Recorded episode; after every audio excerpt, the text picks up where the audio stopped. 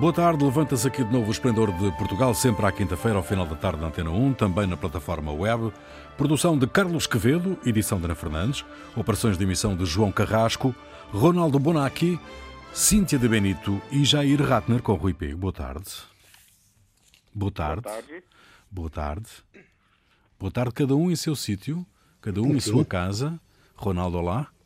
Sim, sim, eu estou à minha casa Cíntia, tranquilo, não Cíntia, sei da última olá. vez. Muito bem. Olá, olá. As restrições à circulação nesta época da Páscoa estão em vigor. Durante a operação em casa, Páscoa em casa, é necessária uma justificação válida para sair do Conselho de Residência. Os voos estão interditos. A CP suspendeu a circulação dos alfa-pendulares e reduziu a circulação de todos os outros comboios. Portugal vive a segunda quinzena em estado de emergência. Houve já muitos estabelecimentos encerrados por incumprimento das normas, vários detidos por crime de desobediência e parece claro que tem vindo a aumentar o número de pessoas nas ruas. Qual é a vossa percepção destes dias em estado de emergência, meus amigos? No, io sto in casa, non- da janela vedo molto de longe, non vedo bene. Vedo, sento o telegiornal, ma se a me parece che stanno a rispettare. Io con os amigos que falo, sono todos un poco deprimidos, ma stanno in casa a inventar coisas para fazer a este site com coisas engraçadas que se podem fazer. Ma a impressão é que todos stanno a respeitar. Depois, o que vejo na televisão diz, ah, una fila enorme de carros. É a polícia que está a parar todos, por força, mesmo se havia só 100 carros, a 100 carros de, de fila. Eh, eh, não me parece eh, nada que estão a desrespeitar as regras. Os portugueses são muito certinhos. Bom, eu, eu tive uma sensação diferente porque hum, eu fiquei um bocado chocada de ver as autoridades todas diariamente a pedir cautela, precaução e não sei o quê. Parecia-me óbvio. Hum, eu vou às compras de 10 em 10 dias, passo pelo supermercado e da, na última vez eu já vi muita mais gente à rua. Eh, falo com alguns amigos que moram aqui em Lisboa hum, à distância assim e eles também estão a ver nas zonas onde vive mais gente. E o que eu acho que Hum, é, ve- é verdade que a, que a curva parece que está a se estabilizar e até a DGS eh, reconheceu que parece que é o que está a acontecer. E as mensagens positivas é complicado porque ainda que as mensagens positivas são necessárias também porque quando a gente fica em casa por duas semanas, três semanas precisa de ver alguma luz no final do túnel eh, alguma coisa precisa. Eh, também dar as boas notícias parece-me que está a fazer com que a gente fique um bocadinho mais relaxada. Em, a gente que eu estou a ver agora, na, agora quando saí há dois dias, em, era ma, ma, das que vi a semana anterior. Em, e, portanto, eu fiquei assim tão estranhada com ver a fila dos carros ontem eh, na televisão, porque acho que, que sim há uma tendência de relaxar um, esta pressão que tínhamos para ficar, ainda que a maior parte da gente, evidentemente, continua em casa, porque senão as ruas estariam cheias, né? Um, sim, eu acho que sim, sim. E é complicado porque é um balanço que temos todos de fazer. Um, As notícias boas são necessárias, mas também não significam que já acabou tudo. E acho que o perigo está aí ainda. Parece que hum, há pelo menos indicações nesse sentido que o estado de emergência será renovado, Jair. Estas medidas de exceção são a melhor forma de conciliar a emergência da saúde pública com a atividade económica essencial. O problema é que a atividade econômica vai sofrer de, de qualquer forma. Não há, não há como escapar disso. É, então, é, como a questão é como vai ser eh, melhor para depois retomar a atividade econômica. E, é, de, alguma forma, é melhor retomar a atividade econômica com mais pessoas vivas. E para retomar com mais pessoas vivas é necessário manter a emergência. Então, não tem outra saída. Eh, Você tem que manter a emergência, quer dizer, a não ser que você resolva embarcar numa, eh, sei lá, atualmente acho que um dos poucos líderes mundiais, eh, o Bolsonaro, que é contra manter a atividade, eh, eh, quer dizer, que é contra manter o confinamento, ele quer acabar com isso, eh, e, e diz que tem remédios milagrosos para acabar com eh, com a doença, bom, mas se, se as pessoas não acreditam nessa, nesses remédios milagrosos, o caminho vai ser manter a emergência, não tem outro jeito. E é isso que, quanto mais as pessoas se convencerem disso, mais rápido vai ser o, a luz no fim do túnel. Uhum. O que é que vocês pensam da, da, das posições que têm uh, adotado a Suécia? Eu recordo que a Suécia é uma exceção ao modo como os países têm gerido esta crise sanitária global.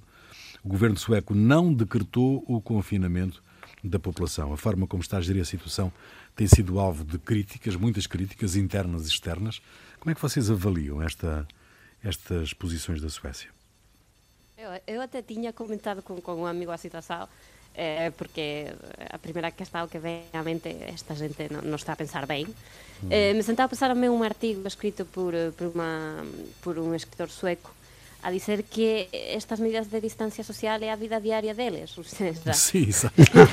Portanto, um, non, non facían moita... Exatamente. Então, qual é a restrição? Vamos ter de ficar sentados a metro e meio de distancia? Ok, está ben, que é a mesma coisa do que facíamos en novembro, lembraste?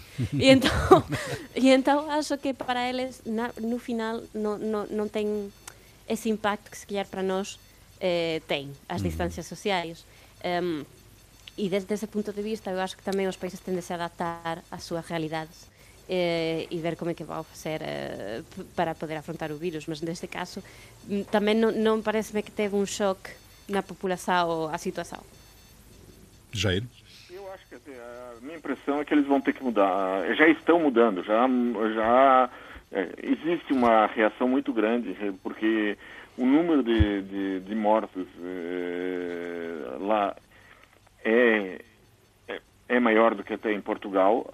E um, apesar da e o número de casos declarados bom não é tão não é tão grande assim. Então existe provavelmente é, e há, um, e há uma questão ali que é o seguinte é o a estrutura etária da, da população uh, é menos envelhecida do que Portugal. Uhum.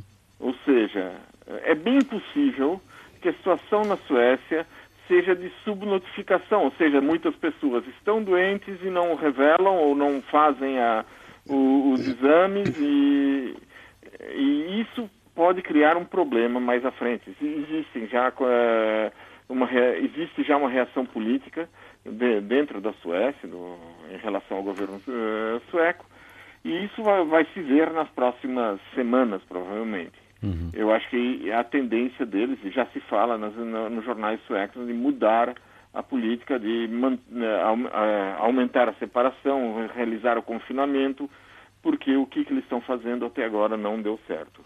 A proposta do Governo para o perdão fiscal de penas devido à Covid-19 foi aprovada no Parlamento. Votaram contra PSD, CDS-PP, Iniciativa Liberal e Chega. O PSD defendeu a prisão domiciliária em vez do perdão de penas a Ministra da Justiça assumiu que não há condições para vigiar eletronicamente todas as pessoas por falta de pulseiras, condições técnicas e pessoal de reinserção. Esta é uma matéria delicada em que é preciso conciliar o facto de qualquer pessoa institucionalizada a cargo, estar a cargo do Estado com o possível alarme social. Eh, como é que vocês avaliam esta decisão do Parlamento? Eu, eu, eu acho que como se tem que garantir as condições aceitáveis de vida de cada um, que o princípio tem que ser quantas pessoas podem viver nas prisões de forma aceitável, em condições de segurança. Todos os restantes têm que ir, que ir fora. Cioè, eh, me parece che a confusão, quando se diz, por exemplo, os que estão mais a risco se tiram, os que têm mais de 65... Não, não, não se... Cioè, Quer dizer que quem fica, então, tem mais risco de ser, de ser contagiado? Não, tem que ter haver um número, um distanciamento, uma possibilidade de ficar em segurança também nas prisões. Depois, é claro, uma vez decidido quantas pessoas vão fora, é ver qual é, qual é o critério, porque é claro que um assassino, um pedófilo dá alarme social e tal. Eh, ma, por exemplo, eu não concordo, eu concordo com o PSD que diz que tem que ser uma suspensão, um, uma interrupção da pena, uma, for, uma forma mais leve de pena com a prisão domiciliare. Não se cancella assim uma pena. Cioè, o, o, as prisões. É. O problema é que você tem que fazer alguma coisa que está dentro da ordem jurídica. Não existe Na ordem jurídica portuguesa, eu imagino que nenhum país do mundo exista, é, férias de, da, da, da prisão. No, non è che si sospende e depois se riprende. volta, Se faz, invece che a prisão, na então você tem que prisão, fazer alguma coisa que está previsto se em faz lei. a prisão em casa, controlando ou menos, se faz a prisão em casa. Mas isso, para isso, existe uma coisa muito né, são Estamos com muita eh, dificuldade. pulseiras ou tornozeleiras eletrônicas para controlar, porque a lei prevê, se a pessoa está em prisão domiciliar, a lei prevê que é necessário que haja pulseiras ou tornozeleiras eletrônicas. Se não houver tornozeleiras eletrônicas para todos ou para as pessoas que forem colocadas em casa, então não tem como. Não tem como vigiar Vá neles uma vez por Então, dia na polícia. Existe alguma medida, alguma medida em Espanha, por exemplo, Cíntia, eh, de prevenção da Covid nas prisões? Ah, nada similar a isto. Um, a questão é que um, eu compreendo que non temos os medios para pôr as pulseiras todas, eh, mas tamén a mensaxe é moito complicado, porque a mensaxe que está a enviar tamén é dois anos de prisão tamén non é así tanto, eu acho que sí é. Dois anos de prisão é unha coisa un bocadinho seria. Agora, eh, impóese eh, os cuidados dos que están nas persoas e os seus direitos tamén. Se, se temos unha situación de perigo de contagio, eh, é comprensível que se non há eh, esta questão non está contemplada no ordenamento jurídico a questão de ir para a prisão domiciliaria e así que non sei, se non está mm. contemplada non se pode facer mas tamén temos de non esquecer que esta é unha situación focada de emergencia imprevisível e que non temos visto eh, antes noutros tempos e portanto eh, pareceme que foi un balanzo máis ou menos certo porque tamén temos de lembrar que as persoas que poden vir a ser libertadas eh, non cometeran eh, delitos eh, hediondos, chamase en Portugal, né? delitos hediondos. Non, non fixeran homicidios, nen violações, nen abusaron de menores, nen nada disto.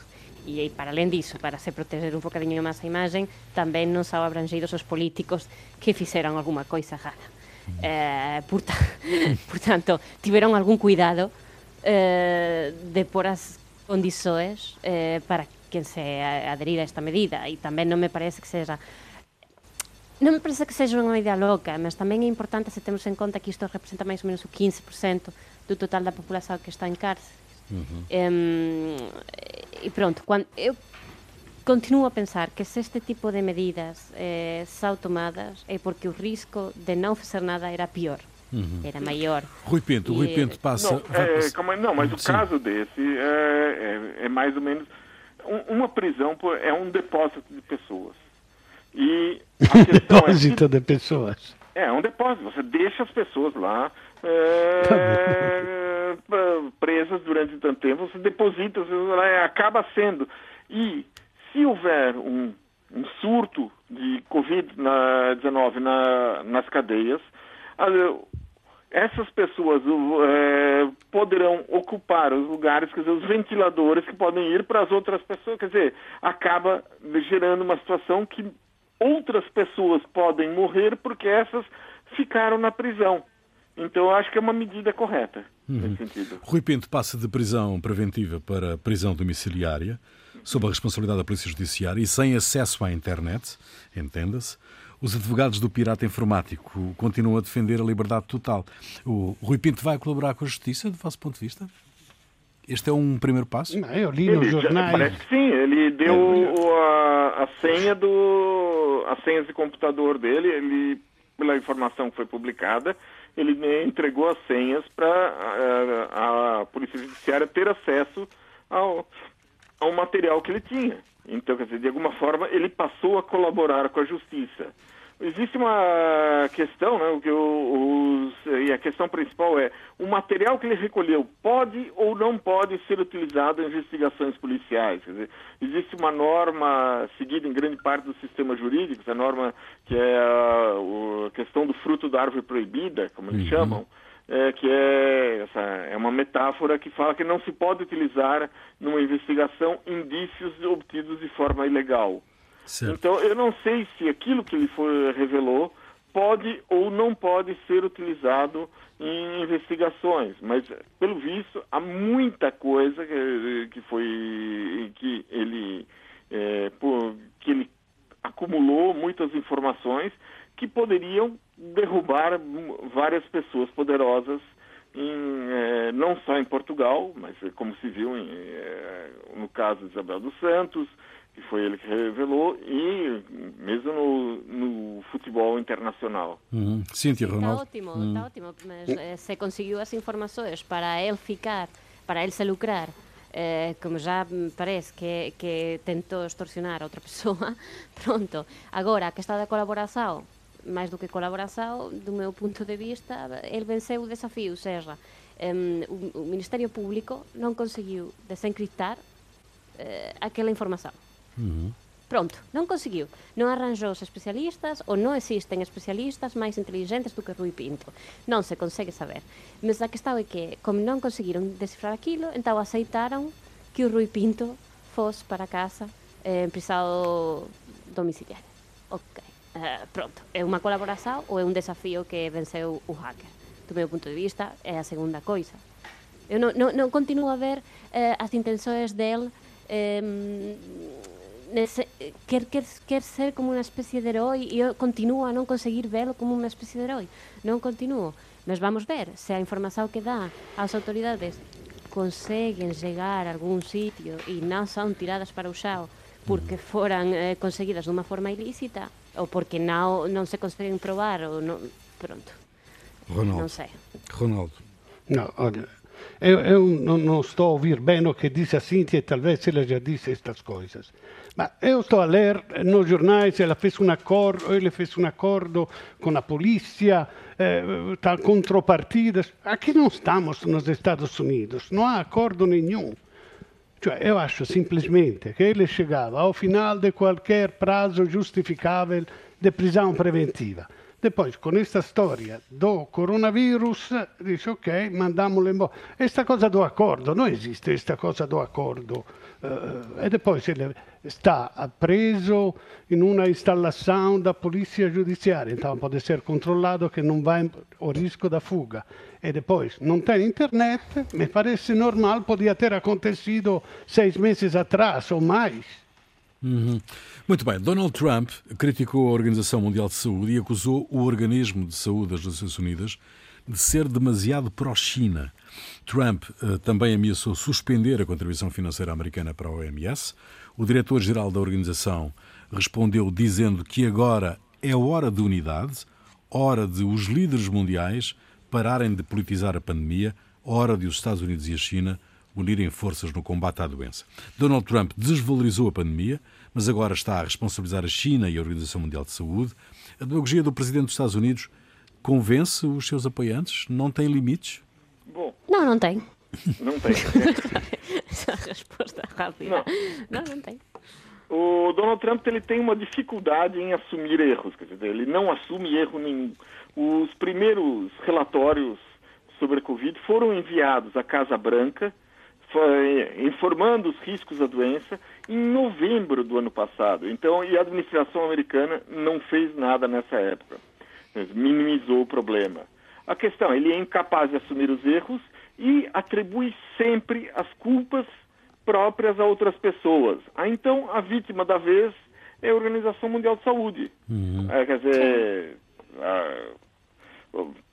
para o Trump, a Organização Mundial de Saúde tem uma série de defeitos. Em primeiro lugar, é, a organização não acompanhou o Trump quando é, ele falou que era uma gripezinha. Depois recomenda, recomendou distanciamento quando ele não acreditava nisso. Em terceiro lugar, quando ele assumiu que era uma questão grave, é, a Organização Mundial de Saúde não embarcou na afirmação, sem provas, de que a hidroxicloroquina ia resolver tudo milagrosamente. Quer dizer, são vários erros que, na, na visão dele da Organização eh, Mundial de Saúde, que são é, erros fatais. E, na verdade, o que, que ele está querendo é encontrar um bode expiatório para poder é, enfrentar as eleições em novembro nos Estados Unidos. Sim, porque ele sempre faz essa coisa, ou seja, quando não, quando não, quando tem um erro, provoca um confronto com outra instituição, outra organização, outro país, uhum. e vive disso durante meses. Vai fugindo para a frente, sistematicamente. Sempre é? vai fugindo para a frente. Agora, hum. é o, agora é a Organização Mundial da Saúde, amanhã será a Organização Mundial do Comércio, uhum. serão sempre outras pessoas. E eu já nem sequer diria que é um problema, porque como continua a manter os apoios, um, a desgraça é que desta vez não é só que mantenha os apoios, é que está a morrer miles de pessoas nesse país porque ele não aceitou há semanas que isto era um problema sério. Hum. No Reino Unido, no Reino Unido, Boris Johnson, o primeiro-ministro britânico, defendeu inicialmente, se bem se lembram, a polémica teoria da imunização do grupo. Foi infectado, está estável, mas internado nos cuidados intensivos. Que lição é que podemos tirar, um, ou que o Reino Unido pode retirar individual e coletivamente desta situação, Ronaldo? Essa situação é, é que ele é, é parece o Mein Kampf, cioè a, a natureza è un poco nazista, no? De vez em quando se manda un, una doença grave, só os mais fortes resistem, então, como Hitler, no? che, che a, a raça... Uh, e depois se descobre che era giudeo, o quer dizer, o Johnson che sta per esta uh, limpeza da, da, raça, afinal se descobre que é de uma raça mais fraca e vai ser eliminado da natureza. Não sei, seria, seria muito irônico tudo isso, não é? Certamente muito irônico. Bom, uh, a ONU defende uh, o fim global uh, dos mercados de animais selvagens. A secretária da Convenção das Nações Unidas sobre Diversidade Biológica disse em entrevista ao jornal britânico The Guardian que os países devem proibir os mercados de animais selvagens que vendem animais vivos e mortos para consumo humano para evitar futuras pandemias. O consumo de animais exóticos e selvagens é uma realidade na Ásia, mas também em áreas rurais em África. É possível eliminar esses hábitos de consumo, assim, por decreto? Bom, o que se pode eliminar é, é o comércio, o comércio especialmente internacional. Isto sim. Agora, localmente eu, eu comi, acho, Sim, mas se for ilegal... Hum? Tu comeste se for ilegal. Mas tu o comeste... cocodrilo, quando havia a, a Expo 98. Comeste crocodilo? Acho que nunca comi. Comeste sim, crocodilo, carne sim. de cocodrilo, sim. são bistecas, são carne sim. Mas quer dizer, cada um faça o que quer com, com a sua alimentação. O que se pode fazer é, é proibir este comércio internacional, seja per, para preservar as espécies, seja para Queste cose do corno, do rinoceronte, da... são todas coisas absurdas. Agora, os usos eh, locais, acho que cada um faz o que quer. Se quer comer uma tigre, se consegue matá-la, é bom. Não, eu acho que a questão é um pouco diferente. Eu acho que a questão é faz parte da cultura de determinados grupos é, esse tipo de alimentação. É como dizer, ah, vai ser deve ser proibida a caça em Portugal.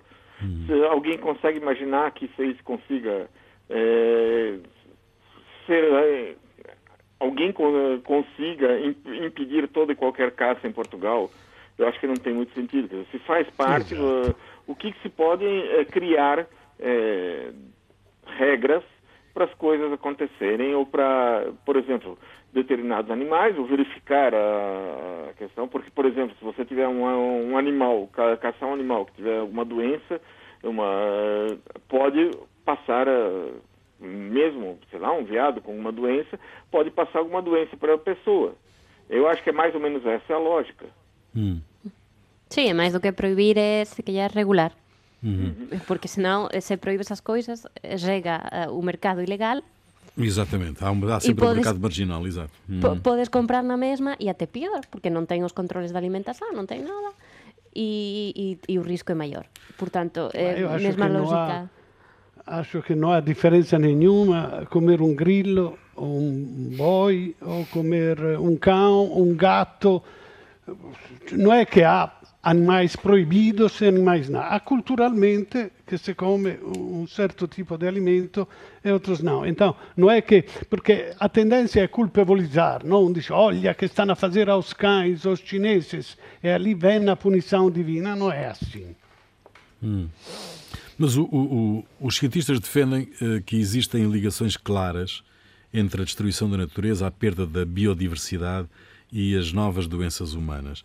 Na pós-pandemia do Covid-19, será possível chegar a um acordo, do vosso ponto de vista, um acordo global sobre a importância de não só travar, mas reverter a perda da biodiversidade?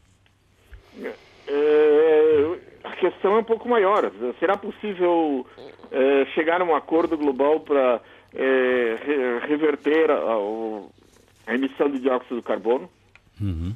É, Já vimos que não. É, a Já base é a mesma. Não, Você tra tratar do meio ambiente também é tratar do dióxido de carbono e biodiversidade. São duas coisas que estão ligadas. Uhum. Eu acho que é muito difícil porque politicamente há grupos que estão interessados em manter a, o atual status quo, manter a exploração da natureza do jeito que é, como está acontecendo.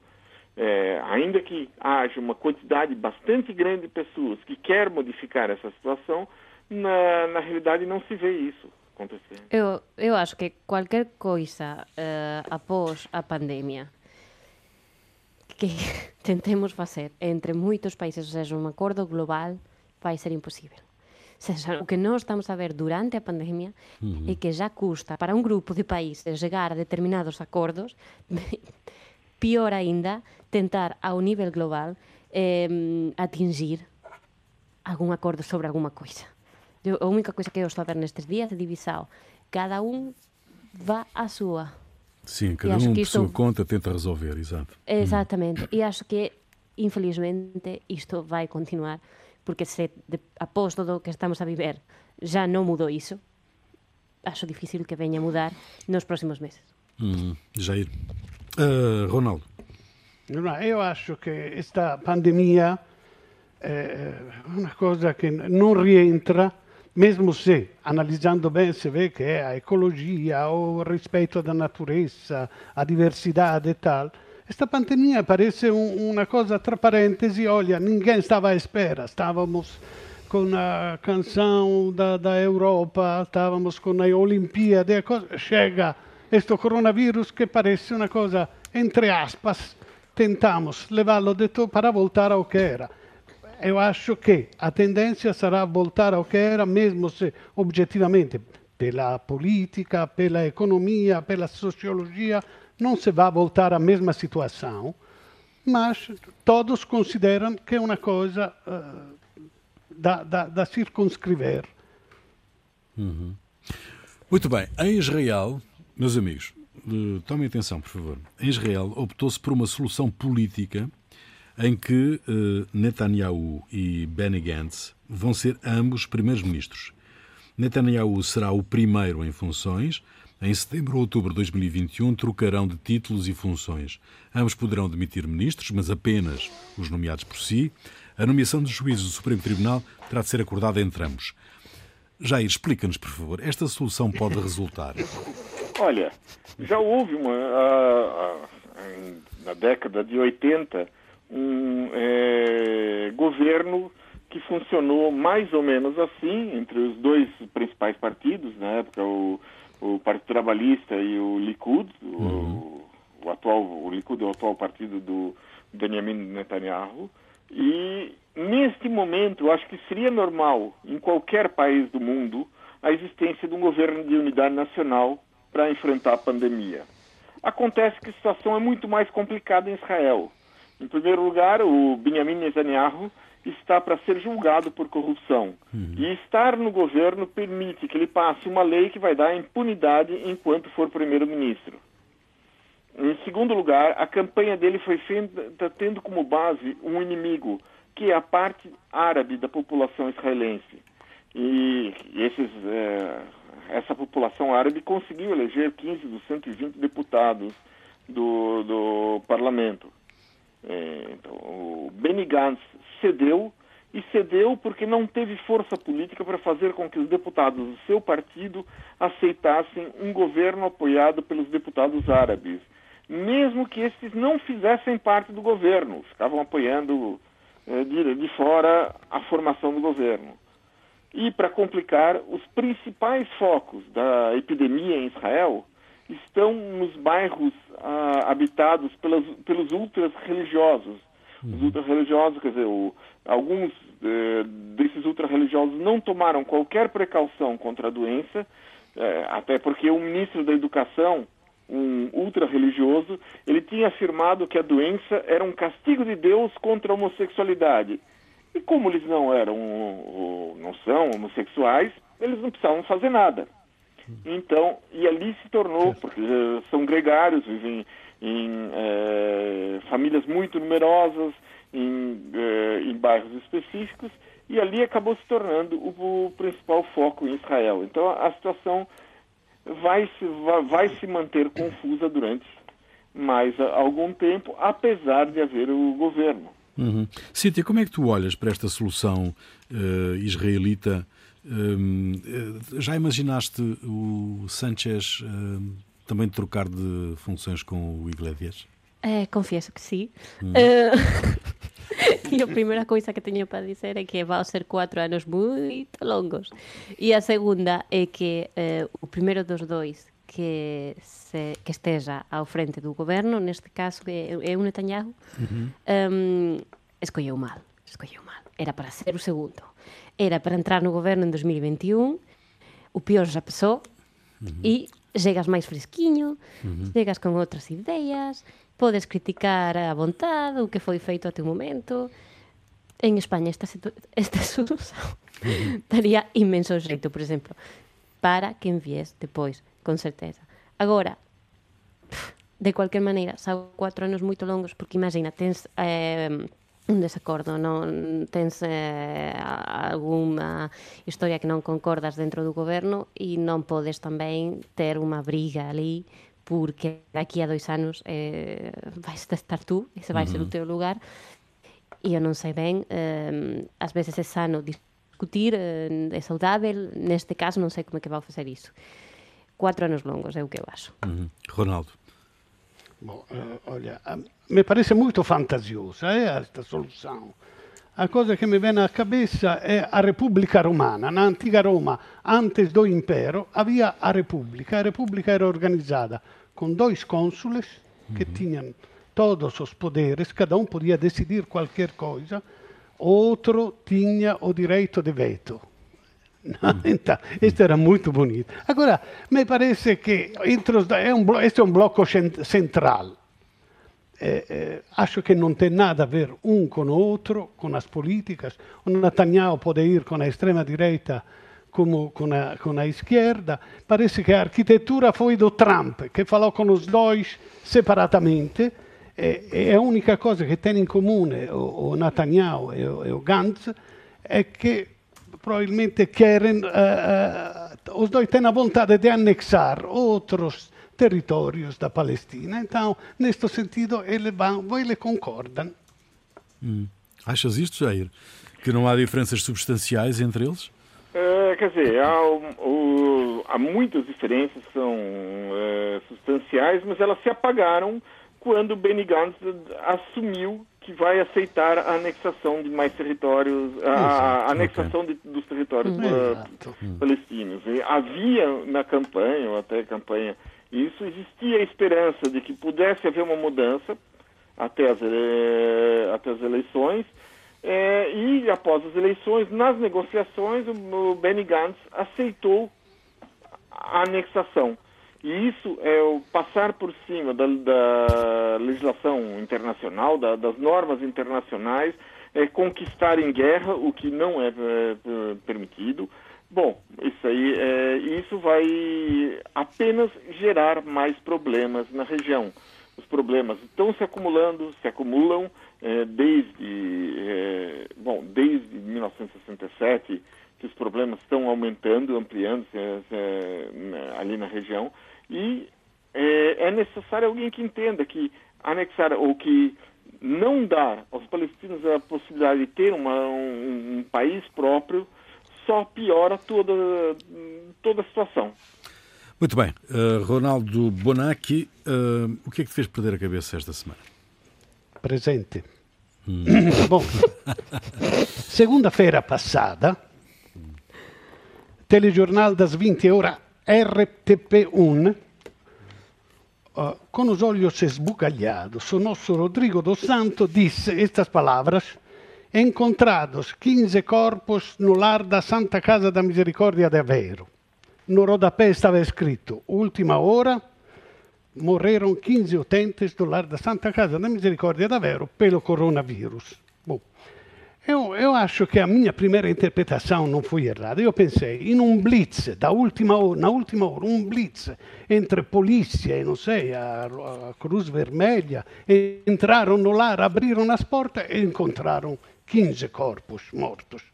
Bom, por sorte havia em direto eh, o presidente da Câmara de Aveiro que disse que não era bem assim. Os mortos eram 14 e foram no, no, no, no lungo quatro semanas. Alguns morreram no hospital, alguns morreram no lar mesmo. E, e aliás, a, a, a, notícia não era menos grave, porque o lar tinha esperado pelo menos 15 dias desde que teve os primeiros sintomas de, de coronavírus antes de poder fazer o teste a todos. Então podia ser salvada algumas vidas e, e a culpa não era do lar, mas do SNS. Bom, tudo isso é para dizer que a situação é, é suficientemente grave que não precisa procurar títulos sensacionalistas e enganosos para atrair uh, o, o público, porque já é tão difícil encontrar a medida certa entre o dever de informar e o cuidado que se tem que ter de não espalhar o medo, porque o pânico pode ser mais perigoso que o vírus. Que uhum. o vírus. Uhum. Cíntia. Ok, eu tenho uma coisa muito mais doméstica, mas uh, rapidamente antes de dice ela, um, eu queria comentar o que o Ronaldo diz, eh, ainda que todas as críticas são perfeitamente válidas, benvindas e necesarias, tamén temos de lembrar que a xente que está a traballar nos uh, medios de comunicación social está a traballar baixo moita presión, moitas horas, moitos días seguidos, e tamén temos de ter alguma compreensão. Non todos os erros são feitos con má vontade, mas ben pelo contrario. E dito isto, um, segunda-feira tamén, que pelos vistos foi un día moito desafortunado para todos. Informativo. Um, eh? eh? Informativo. Ah, que me dera. Eh, foi moito desafortunado, eh, cumpría con eh, o que acaba por ser unha das poucas coisas de la ser que continúa a facer fora de casa, que é tirar o lixo. Uh -huh. Tiña xovido e a maravillosa calzada portuguesa fesme cair. Exato. Agora todo o mundo é hostil a serio. E, portanto, o que me faz perder a cabeza é que neste momento a calzada portuguesa tiña contribuído para facer o meu mundo máis hostil. Eu sei que isto é moito particular, moito doméstico, mas mesmo assim precisamos de alguma ajudinha porque assim eh, non se consegue mesmo continuar. A calçada portuguesa é uma armadilha, sobretudo para os velhos, é. para os mais velhos e para as senhoras. E para mim. Exato, para as senhoras têm sapatos, sapatos de salto alto. Bom, uh, Jair. Bom, é, com a epidemia mundial, alguns governos com tendências mais autoritárias estão aproveitando que toda a atenção está voltada para a questão da saúde para impor preconceitos e políticas de discriminação. É mais ou menos isso que está acontecendo, na, é isso que está acontecendo na Índia, no, com o governo de Narendra Modi. Ele resolveu colocar em questão a cidadania dos habitantes de outras religiões que não sejam a hindu. Assim, no estado de Assam, que tem 33 milhões de habitantes, 2 milhões de muçulmanos estão ameaçados de deixar de serem considerados cidadãos. Hum. A maioria deles é de pessoas com poucos recursos, muitos deles até são analfabetos, e sem condições para pagar um advogado. Os casos são levados a um tribunal que tem que decidir se é, o, a pessoa é indiana ou não. Alguns deles não têm papéis, são rejeitados eliminarmente, apesar de terem nascido na Índia, vivido na Índia, e os pais nascidos, os avós nascidos ali. Agora, caso o, o, tribunal decida muitas vezes a favor das pessoas que são muçulmanos, o governo já tem uma saída. Eles estão demitindo os membros do tribunal. Certo. Muito bom. Normal. Muito bom. Ronaldo, a música é tua. Olha, Ora, per la prima vez io non trago una musica italiana. Questa mm. è brasileira. Oh. Ma è mai certa, è mai certa per questo periodo. È mai certa per questo. È Marisa Monte che canta Oggi è un saio now. e, non è, e non foi feita per il coronavirus perché fu scritta uh, nove anni atrás, quando ninguém immaginava questa cosa da quarantena. Umberto Eco podia dizer è, è una premonição de artista. Dá até vontade de dançar. Então, hoje é um ensaio não. Marisa Monte. Fica aí, Marisa Monte. Nós voltamos dois a oito dias. Fiquem em segurança. Até lá.